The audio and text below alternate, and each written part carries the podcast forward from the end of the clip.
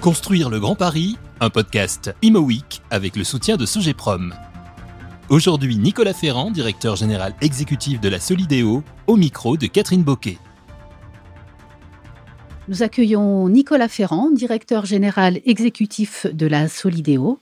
Alors, la Solidéo, en quelques mots, hein, ça va être très, très réducteur, je le sais. C'est la société qui est chargée de la livraison de tous les ouvrages et de tous les aménagements qui seront nécessaires à la tenue des Jeux olympiques et des Jeux paralympiques de Paris 2024. Alors, c'est un, un, événement majeur euh, pour le monde, pour la France, pour Paris et pour le Grand Paris. Euh, peut-être même davantage encore pour le Grand Paris, auquel euh, il va donner un coup d'accélérateur. Il donne déjà un coup d'accélérateur important. Alors c'est pourquoi on ne pouvait pas, dans cette série de podcasts qui s'intitule Construire le Grand Paris, ne pas parler de la Solidéo et ne pas vous interroger Nicolas Ferrand. Mais avant de vous interroger, j'aimerais qu'on fasse un petit peu plus connaissance avec vous pour aborder très scolairement sur votre parcours de X-Pont, de diplômé du MIT, alors, euh, effectivement, bon, je suis Expons, qui, qui est euh, souvent le, cas je, à la tête d'établissements publics d'aménagement. Euh, j'ai complété ce, parcours assez classique français par un diplôme de deux ans au MIT, ce qui, à l'époque, en 97, ne se faisait pas. Et au retour de, du MIT, le ministère ne savait pas trop quoi faire de moi, et donc m'a envoyé faire des routes dans la Marne. Euh, ce qui était complètement perpendiculaire avec ce que je voulais faire, parce que j'avais fait un diplôme d'urbanisme.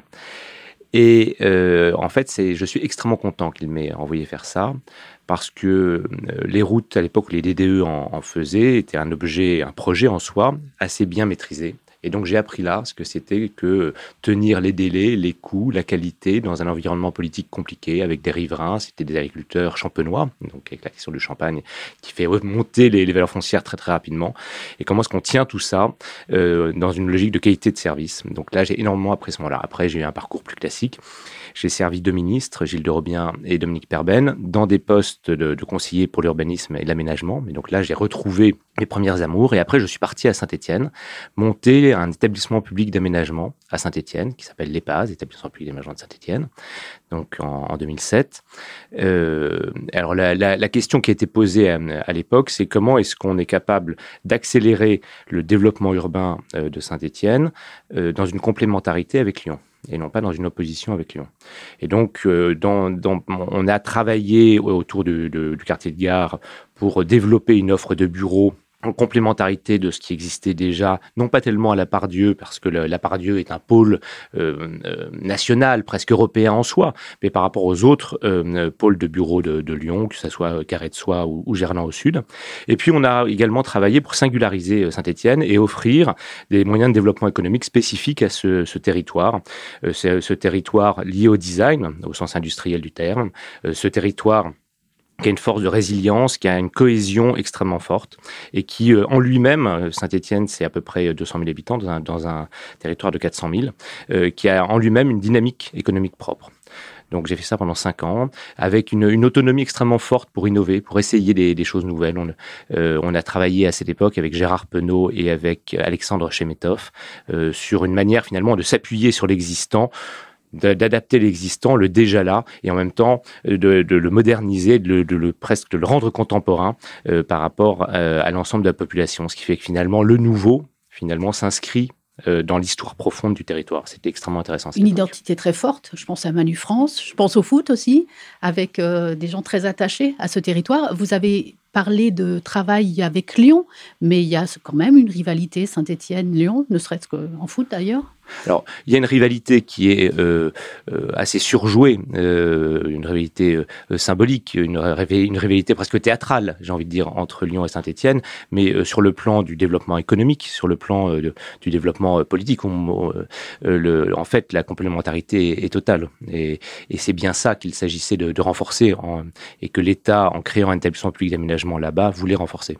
Donc je quitte Saint-Etienne pour Rennes, où je deviens directeur général d'aménagement urbain à la fois à la ville et à l'agglomération. Les services étaient mutualisés. Donc dans, ce, territoire à la fois extrêmement dynamique, c'est l'Ouest, donc euh, avec un accueil extrêmement fort de population, et un territoire qui s'est toujours voulu extrêmement innovant et inclusif. C'est-à-dire comment est-ce qu'on est capable de penser une forme de, ville euh, nouvelle, de ville adaptée à son époque, et une ville vraiment pour tous?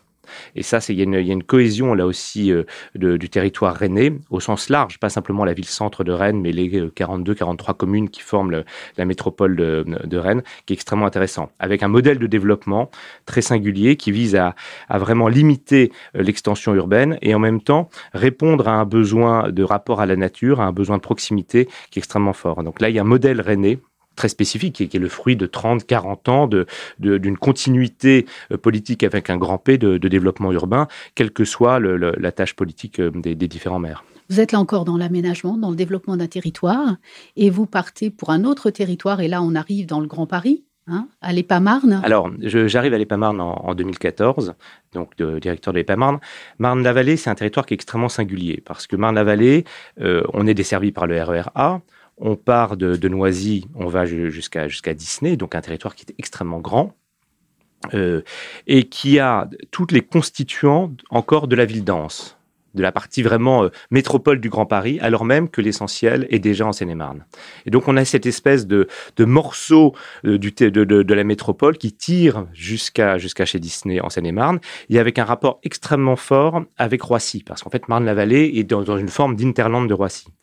Marne-la-Vallée, donc c'est une ville nouvelle qui a à peu près 40 ans et qui a réussi le pari d'avoir euh, autant d'emplois que de, de, personnes en âge de travailler. Et donc on a un équilibre parfait euh, à Marne entre euh, emploi et, travail, ce qui n'empêche pas ou ne limite pas les, les, liens avec Paris, bien au contraire. Mais c'est vraiment un modèle de développement complètement euh, organisé et qui a cette forme de, réussite extrêmement forte, d'un développement équilibré.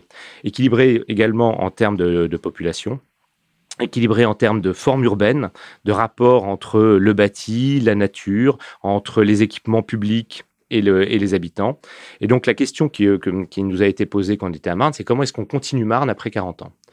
Et en fait, euh, on est arrivé à, ce moment-là, dans, ce moment de dynamique du Grand Paris, et on a étendu le territoire de Marne-la-Vallée, euh, qui initialement faisait 26 communes, et passé à 42 communes, en disant que finalement, cette dynamique de Marne pouvait s'étendre au nord de la Marne et au sud. Et donc, finalement, la, qualité intrinsèque euh, de, Marne-la-Vallée descend aujourd'hui euh, dans le Val-de-Marne et monte, euh, monte au nord euh, vers, vers Gournay, vers Chelles, etc. Et donc, on a, on a dynamisé ça, on a doublé à peu près le, chiffre d'affaires de, Marne. je crois qu'en 2016, on a été le plus gros aménageur de France en termes de nombre de logements vendus. Et on a travaillé avec Disney à une grosse candidature pour accueillir l'exposition universelle en 2025. À l'époque, il y avait quatre, quatre territoires, oui, oui, quatre territoires euh, envisagés en Ile-de-France. Euh, bon, c'est Saclay finalement qu'il a eu, mais euh, ça a été l'occasion de, de, de, penser un projet à rayonnement mondial à Marne et de se poser la question de quelle est la, la, la suite du, du développement de Marne, sachant que évidemment Disney reste un des éléments majeurs, un des moteurs majeurs. Hein, le, plus gros site touristique euh, d'Europe, c'est Disney. Euh, mais à côté de Disney, qu'est-ce qu'on peut faire? Et donc, je, pense que ça a été l'occasion euh, pour l'ensemble des, élus de, Marne de se projeter plus loin et à côté, en plus, en complémentarité de, Disney. Cette, à l'occasion de, de, de, cette exposition, enfin de cette candidature pour l'exposition universelle, donc on a commencé à toucher aux grands événements internationaux. Et lorsque, à l'été 2017, finalement, on n'est pas retenu pour l'exposition euh, universelle, assez naturellement, la question des jeux donc euh, euh, se pose puisque à l'été 2017 on a le on est attributaire le 13 septembre. Le 13 septembre. À Lima. à Lima mais, mais, dès, dès, le mois de juillet vous avez anticipé dès le mois de juillet on, sentait qu'on avait de fortes mm. chances d'avoir les jeux et donc, euh, le 13 septembre, à Lima, euh, on a les Jeux.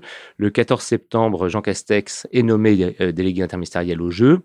Et il me fait venir assez vite, quelque part début octobre, j'ai plus la date exacte, comme préfigurateur de la Solidéo, donc de la Société de livraison des ouvrages olympiques, avec cette idée extrêmement forte, mais qui existait à l'époque, qui est de dire, et qui existe toujours, qui est de dire, bon, on a les Jeux, Qu'est-ce qu'on en fait pour que ça, dépasse le seul événement sportif, mais que ça profite à l'ensemble du pays à la fois au territoire de la Seine-Saint-Denis, mais aussi à l'ensemble du pays? On va revenir là-dessus, sur l'intérêt des jeux, la réversibilité, le caractère vertueux qui a souhaité être donné.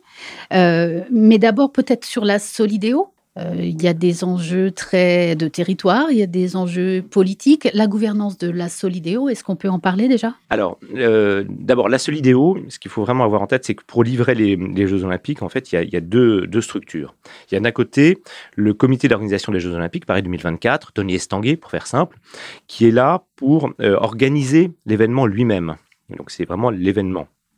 Et à côté de ça, il y a la Société de livraison des ouvrages olympiques, donc la Solidéo, euh, qui est présidée, dont le conseil d'administration est présidé par Anne Hidalgo et que euh, je dirige, qui est là pour construire tous les ouvrages qui auront une vie après les Jeux, ce qu'on appelle les ouvrages pérennes. Pour simplifier euh, la chose, quand le COJO veut poser une tribune quelque part, la dalle en béton qui restera après les Jeux est sous ma responsabilité, mais la tribune qui sera démontée après les, jeux et sous la responsabilité du COJO. Donc il y a vraiment une limite très très claire entre ce qui reste Solidéo et ce qui est démonté euh, COJO. Un travail plus complexe du coup. un, travail extrêmement complexe, extrêmement complexe, euh, mais qui permet d'avoir une vraie clarification entre cette idée de, des ouvrages qui restent pérennes, qui ont vocation à avoir ce qu'on appelle un héritage après les Jeux, et de ce qui euh, n'aura cours que sur l'année 2024. La Solidéo est un établissement public, euh, donc avec un conseil d'administration présidé par Hidalgo, mais auquel euh, participent également Valérie, Valérie, Pécresse, Patrick Ollier, Stéphane Troussel, un certain nombre d'élus, euh, des représentants du, patronat et des syndicats, donc Dominique Carlac et Bernard Thibault, également des représentants de l'État, j'ai 19 représentants de l'État, euh, qui siège au conseil d'administration. Euh, et euh, comme, comme de manière classique, ensuite, on a une, une, équipe qui fait aujourd'hui 150 personnes. qui constitue le, le, la matière vive, le cœur, de, de, de, la Solidéo. Le sujet, l'organisation très singulière de la livraison des ouvrages à Paris, c'est que la Solidéo ne fait pas tout. On a aujourd'hui à peu près 62 ouvrages, 63 ouvrages précisément aujourd'hui, à, à livrer. Donc des ouvrages, par exemple. Alors, un ouvrage, c'est ça peut être soit le, village olympique, soit la remise en état euh, euh, d'un bout de la RN2. Donc on a des petits ouvrages, des très gros ouvrages, mais on a 62 objets autonomes qu'on pourrait qualifier de projets. La route, ça rentre aussi dans la compétence. à partir du moment où il est où, où la, route est, est, financée, identifiée, nécessaire pour les jeux existants, ayant un, un héritage, un avenir après les jeux, c'est un ouvrage olympique. Donc j'en ai 63 aujourd'hui à, livrer.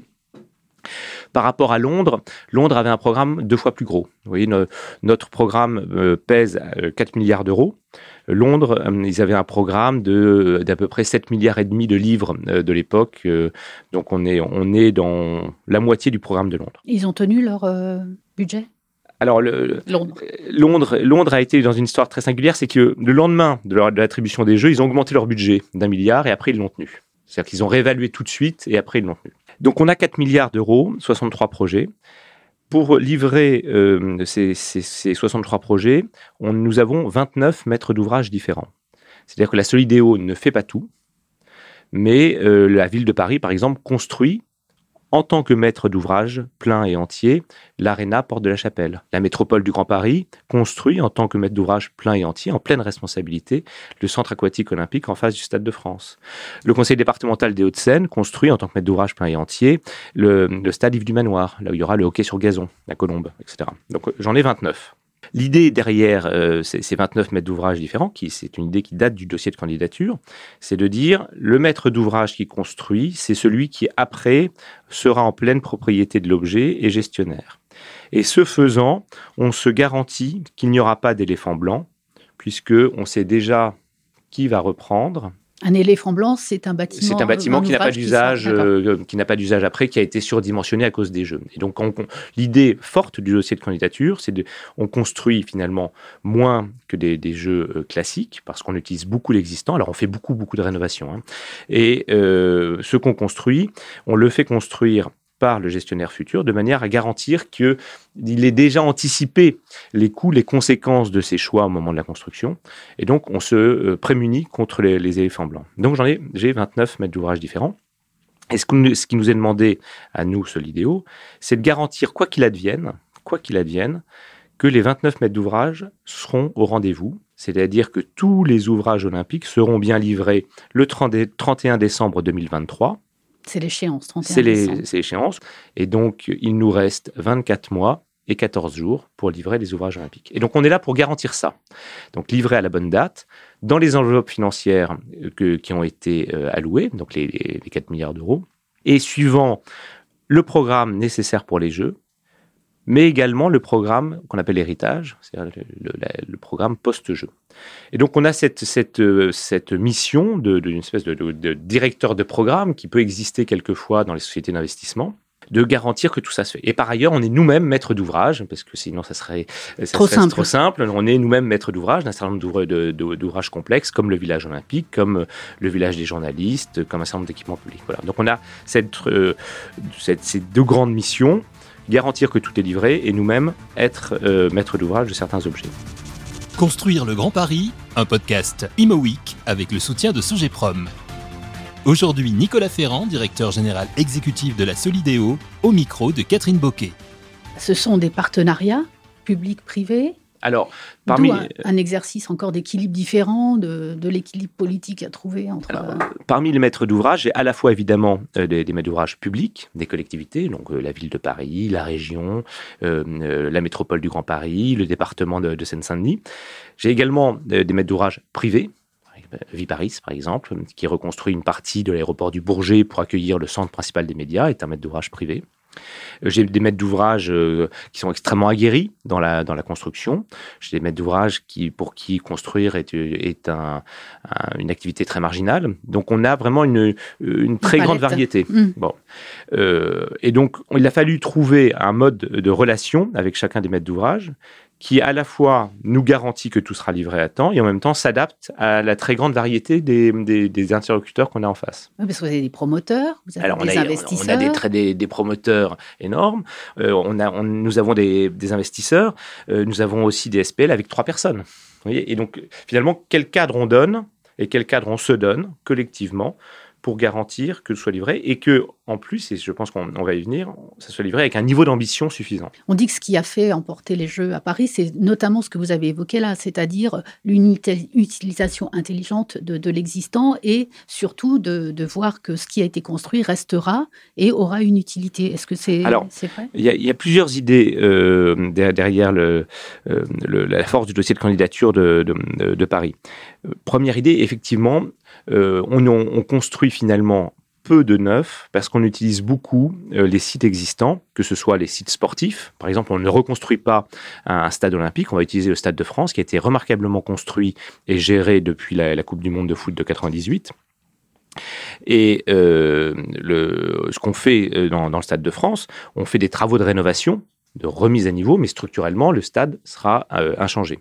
Et euh, cette idée de finalement, on, utilise les, sites existants dans une région qui est formidablement dotée de, sites euh, sportifs, a, fait partie des atouts du dossier de candidature. L'autre, parmi les autres atouts, c'est la compacité, c'est-à-dire que l'ensemble des sites de compétition euh, et dans un rayon de 10 km du village olympique. Le, village olympique étant situé autour de la cité du cinéma, donc à cheval sur Saint-Denis, Saint-Ouen et l'île Saint-Denis, euh, au niveau de dans le département de la Seine-Saint-Denis. Et donc l'ensemble des sites de compétition sont dans un, rayon de 10 km. Donc on a des jeux qui vont être compacts. On va avoir des jeux dans lesquels on construit peu et on va avoir des jeux en plus qui s'appuient sur un patrimoine extraordinaire qui est le patrimoine de la ville de Paris. Euh, le comité d'organisation des jeux a montré euh, lundi ou mardi euh, la cérémonie d'ouverture sur la Seine. Qui devrait voir arriver 600 000 personnes. 600 000 personnes sur les berges de la Seine avec, avec la Seine et donc tous les bâtiments historiques de Paris comme, comme décor naturel. Et là, c'est absolument extraordinaire. Et vous voyez, il y a, y a cette force de cette ville de Paris mais cette force aussi de ce qu'il y a autour de Paris, euh, euh, qui finalement a constitué le, le, grand atout de, de, la candidature, me semble-t-il. Moi, je suis arrivé après la candidature, je suis arrivé une fois que les, jeux que étaient les jeux étaient attribués.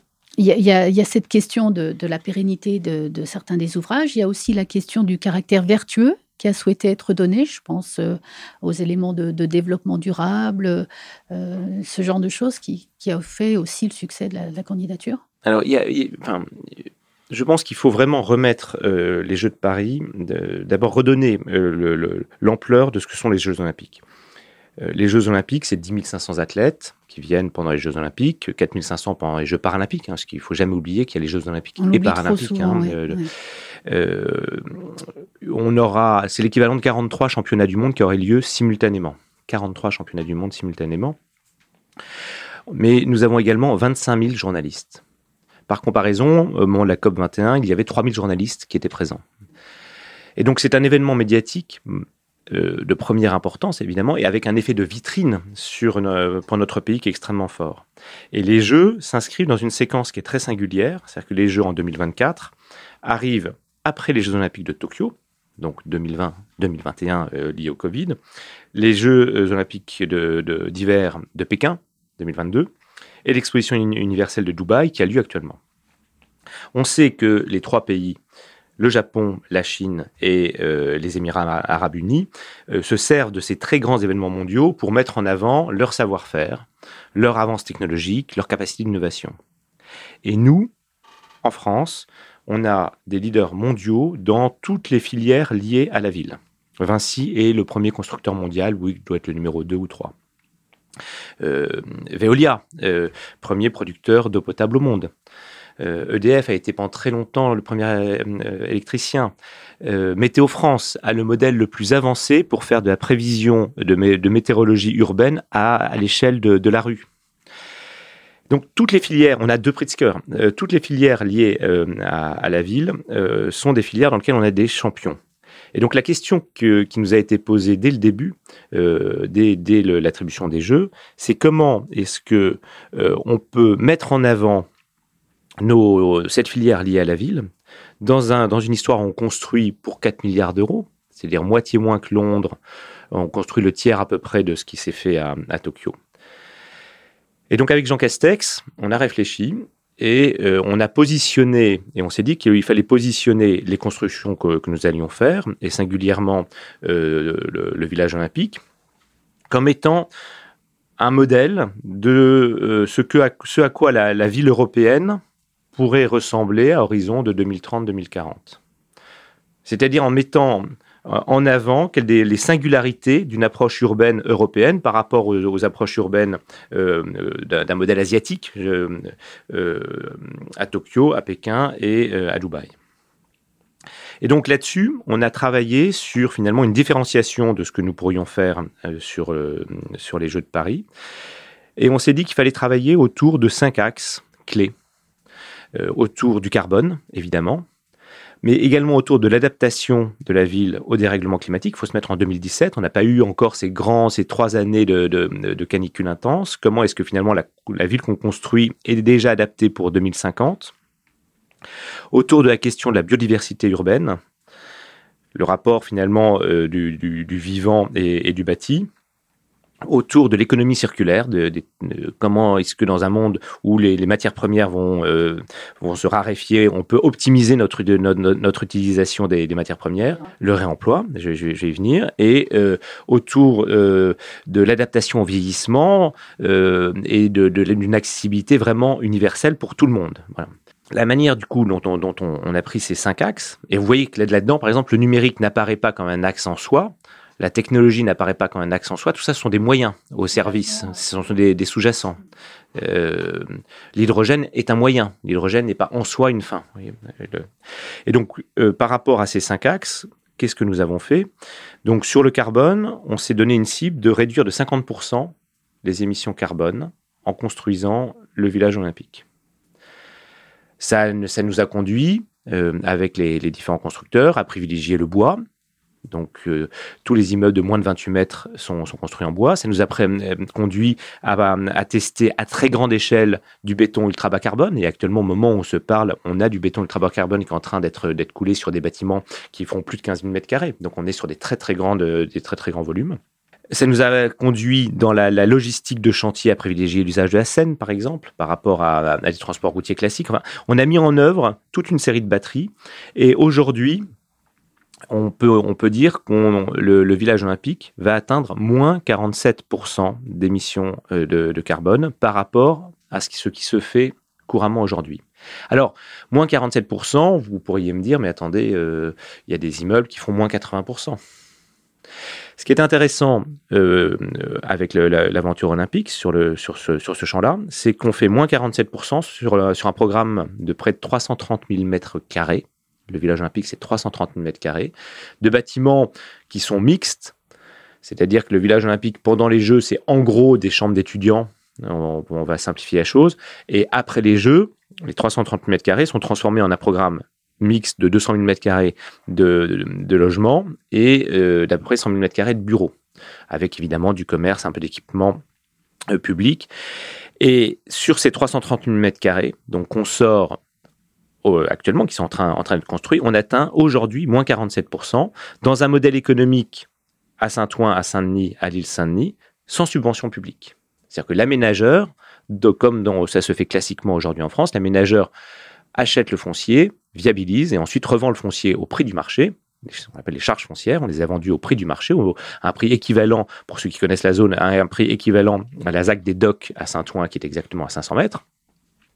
Et donc, en vendant les charges foncières au prix du marché, mais en imposant un cahier des charges extrêmement ambitieux euh, sur le plan du carbone, on peut atteindre moins 47% aujourd'hui. Si on peut le faire aujourd'hui, à Saint-Ouen, Saint-Denis, Saint-Denis, c'est-à-dire qu'on peut le faire à peu près dans toutes les grandes préfectures françaises.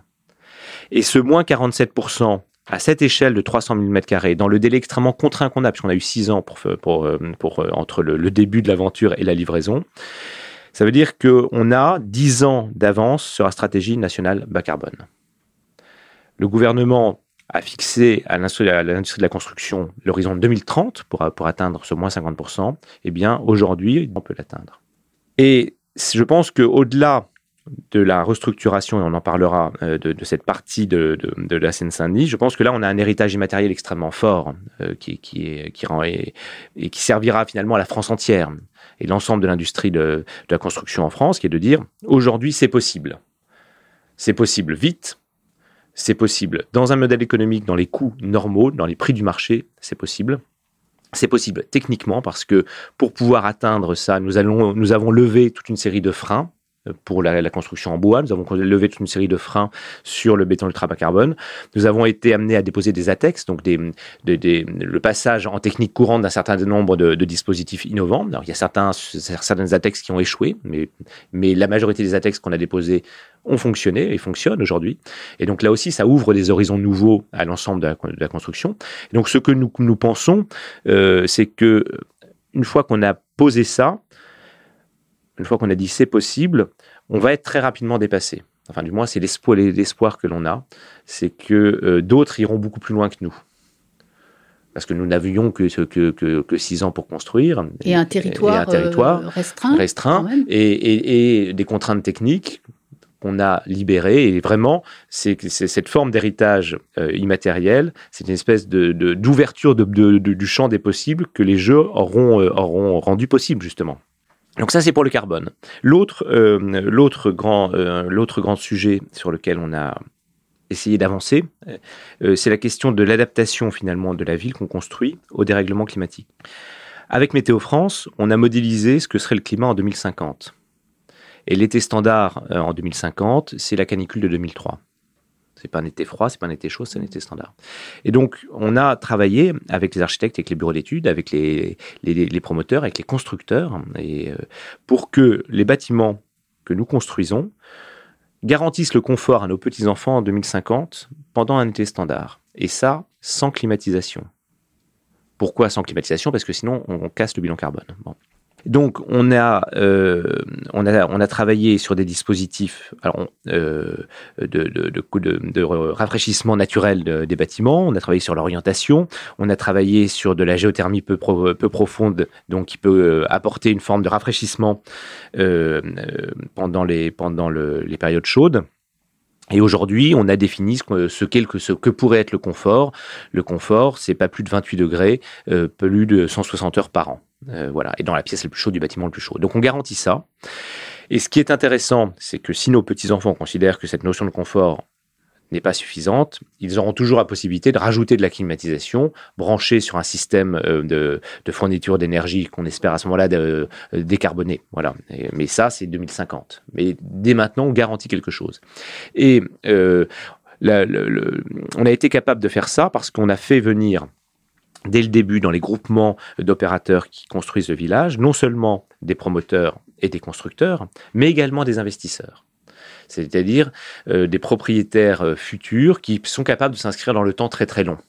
Et pour qui commencer à parler de 2050 et de la valorisation euh, potentielle de leur, de leur bâtiment en 2050 et de la prise en compte des contraintes de 2050, faisait sens lorsque vous avez des investisseurs de long terme, des foncières de long terme, qui sont venus avec nous. Et donc c'est une des singularités de, notre montage, c'est de mettre ensemble les trois acteurs dès le début, dès 2019, quand on a, quand on a sélectionné, euh, investisseurs, promoteurs, constructeurs. Le constructeur est important pour que tout de suite, il puisse euh, intégrer les contraintes de conception, de réalisation et garantir les prix de sortie et la faisabilité, évidemment. Donc, le carbone, le climat, L'accessibilité universelle, on en parlera peut-être tout à l'heure, on a fait des choses euh, assez remarquables sur l'accessibilité universelle. Et puis, tout ce qui est euh, cycle des matériaux, euh, on a été capable de réutiliser, de réemployer 94% en masse de tout ce qui était présent sur le village olympique. Construire le Grand Paris, un podcast Imo avec le soutien de Sogeprom. Aujourd'hui, Nicolas Ferrand, directeur général exécutif de la Solidéo, au micro de Catherine Boquet pour remettre les choses dans le contexte. Le village olympique, donc à Saint-Ouen-Saint-Denis, l'île Saint-Denis, lorsque euh, le Paris est désigné pour accueillir les Jeux, le, site du village olympique, c'est 51 hectares de part et d'autre de la Seine sont occupés par une, zone industrielle euh, avec 25 entreprises et près de 2000 emplois. Et donc le premier travail que nous avons fait, ça a été de relocaliser ces 25 entreprises. Et ça s'est fait en très bonne intelligence avec tous les chefs d'entreprise.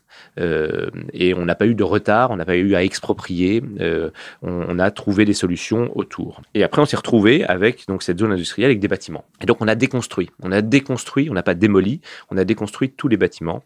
Et c'est là où, on a réutilisé 94% en masse de tout ce qui était là. C'est-à-dire euh, du tube néon à la structure en béton. Aux portes et aux portes, tout, tout, tout, tout. Et lorsqu'il n'y avait pas de filière de valorisation, lorsque finalement ça a été euh, envoyé en, décharge, dans les carrières, si vous voulez, on a été capable de lister et de euh, remonter euh, comme une espèce de retour d'expérience vers les pouvoirs publics le fait qu'aujourd'hui, les filières pour, je ne sais pas, le traitement des moquettes, par exemple, ne, nous ont permis de, de, de, ne réutiliser que 45% des moquettes présentes. Donc non seulement on démontre là aussi, dans un équilibre économique normal, sans subvention. Ça coûte pas plus cher Ça coûte pas plus cher? Aujourd'hui, ça ne coûte pas plus cher. Ça ne prend pas plus de temps, puisqu'on l'a fait dans les temps. Et on a identifié pour la suite les filières qu'il faudra améliorer pour pousser plus loin ces 94%.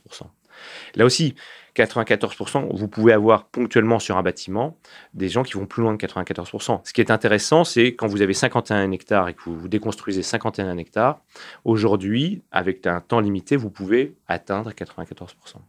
Là aussi, c'est un héritage immatériel que l'on met à disposition avec l'ensemble des études que nous avons faites et des limites qu'on a vues, parce qu'il y a des choses qu'on avait mal anticipées ou qu'on n'avait pas comprises, que l'on met à disposition de l'ensemble des aménageurs et des constructeurs en France. C'est un héritage immatériel qui va transformer profondément un territoire en particulier, Alors, la Seine-Saint-Denis quand même. Le, effectivement, ce qui est, ce qui est intéressant, c'est qu'on est à la fois sur l'héritage immatériel, mais qui n'existe que parce qu'il y a un héritage matériel très important. Alors, 78% euh, des investissements que nous faisons sont euh, localisés en Seine-Saint-Denis.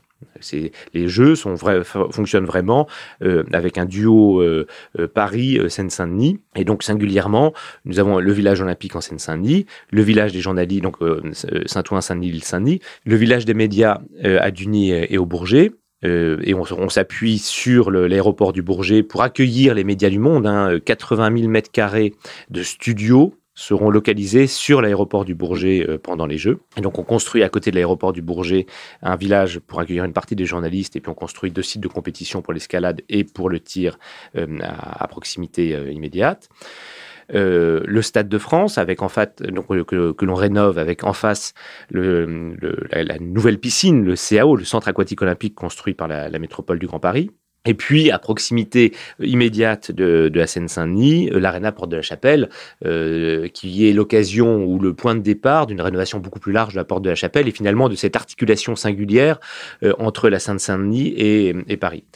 Euh, et euh, toute une série d'autres constructions. On construit quatre piscines en Seine-Saint-Denis. Enfin, on construit beaucoup d'autres choses, mais qui sont moins visibles euh, en Seine-Saint-Denis. Donc, on investit massivement en, en Seine-Saint-Denis avec ce niveau d'ambition et également avec une ambition sociale. Dès le début, il y a eu cette idée que les Jeux de Paris devaient être exemplaires sur le plan social. Dans le dossier de candidature, il y a une charte sociale qui a été co-signée par le, patronat et les syndicats et qui s'est traduit ensuite, qui s'est décliné ensuite par des objectifs euh, très précis.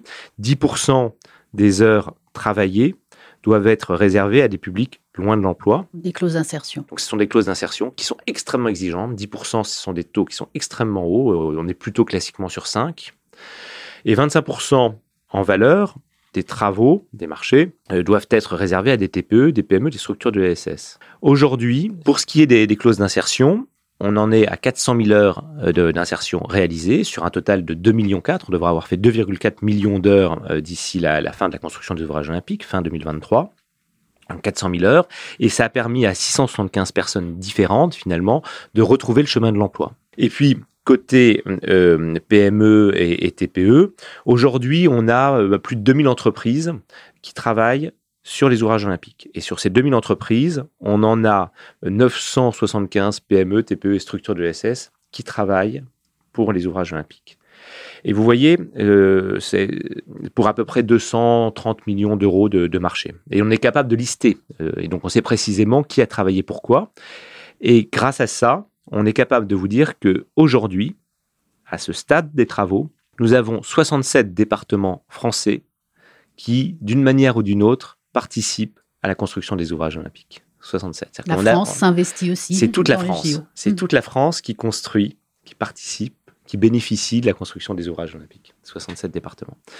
On a aussi quelques PME qui sont à l'étranger, jusqu'à la Roumanie et l'Angleterre, mais euh, l'essentiel est, en France. Alors, vous avez évoqué euh, toutes ces personnes qui travaillent sur les chantiers. J'aimerais qu'on fasse un petit point sur là où on en est aujourd'hui, euh, aujourd'hui, nous avons 32 euh, chantiers qui euh, fonctionnent qui, sont lancés effectivement sur les, sur les 63 ouvrages que nous avons à faire. 32 euh, chantiers qui, qui, fonctionnent, donc les, les plus emblématiques autour du village olympique, du CAO, euh, du centre aquatique olympique, de l'Arena 2, du stade du Vigne Manoir. 32 qui, fonctionnent.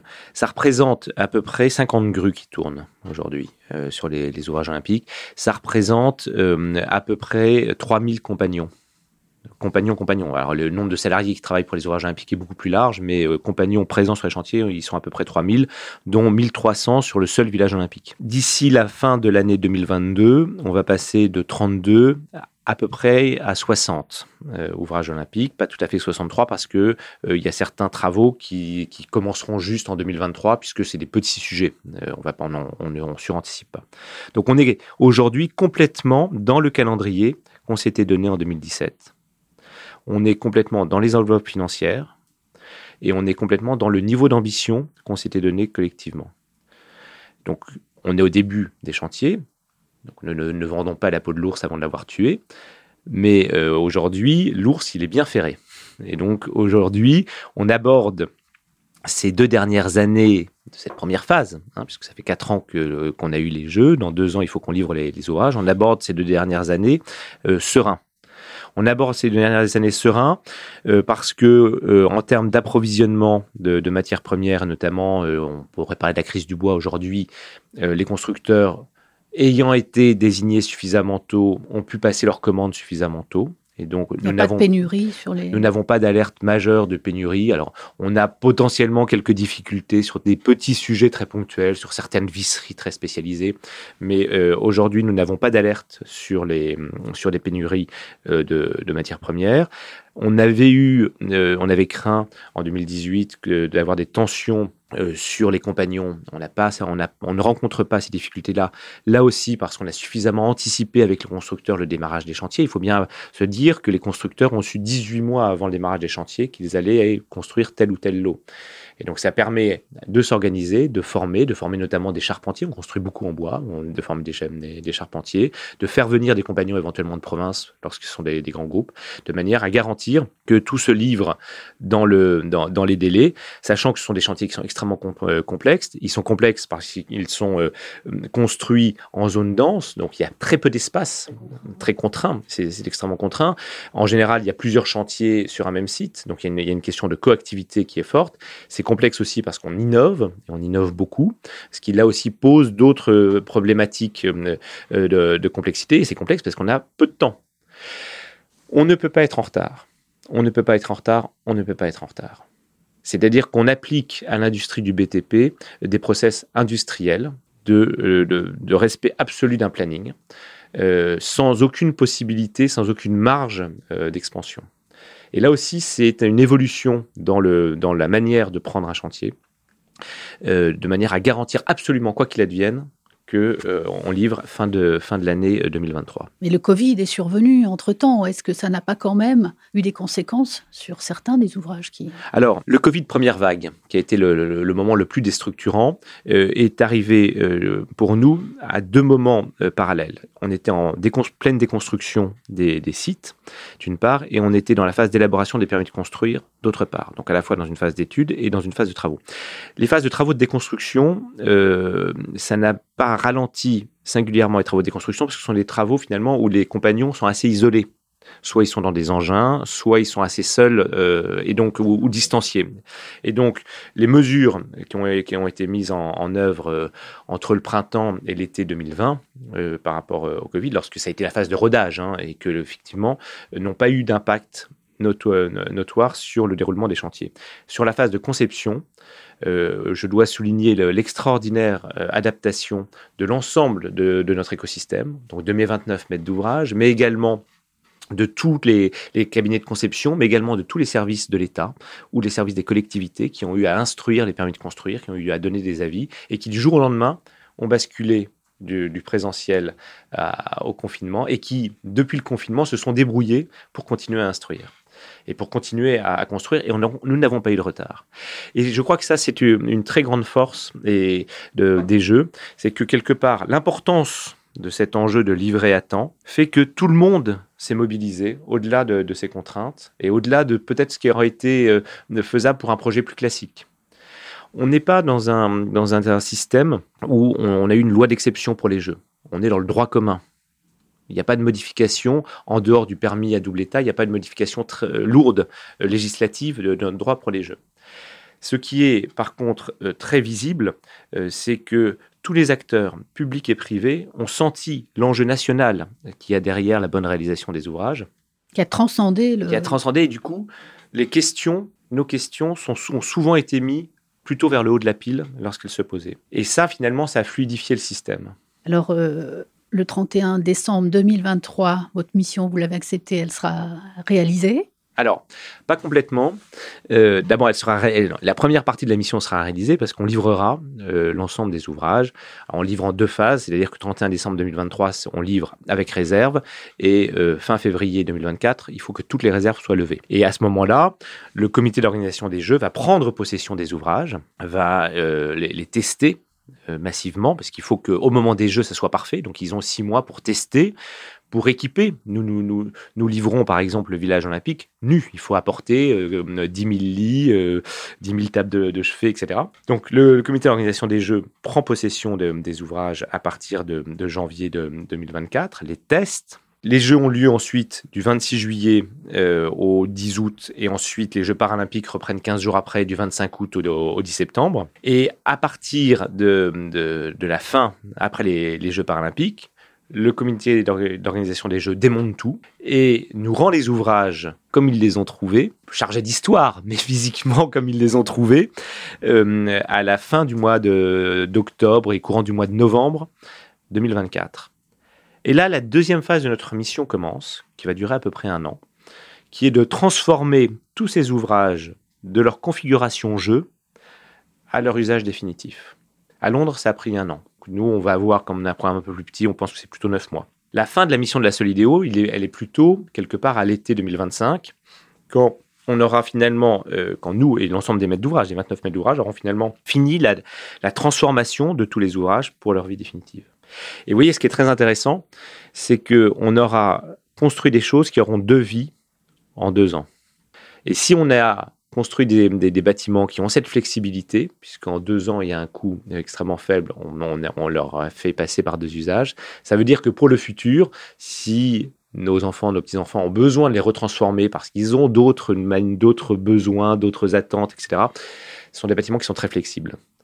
Euh, et là, je pense que là aussi, c'est un héritage intéressant. Comment est-ce qu'on construit 300 000 m2 du village olympique, 100 000 m2 du village des journalistes, plus des arènes qui soient complètement flexibles et qui permettent finalement, qui ne fichent pas les attentes, les modes de vie futurs, mais qui permettent à notre société d'évoluer et qui servent de support finalement à notre société sur le très long terme et pas simplement par rapport à des besoins de, court terme. Et ça aussi, c'est un, héritage immatériel. Et alors, il y a une question, c'est quand on a porté depuis 2017 un projet comme celui-là avec énergie, avec enthousiasme, quand on va arriver en 2025, quel autre beau projet on pourrait avoir?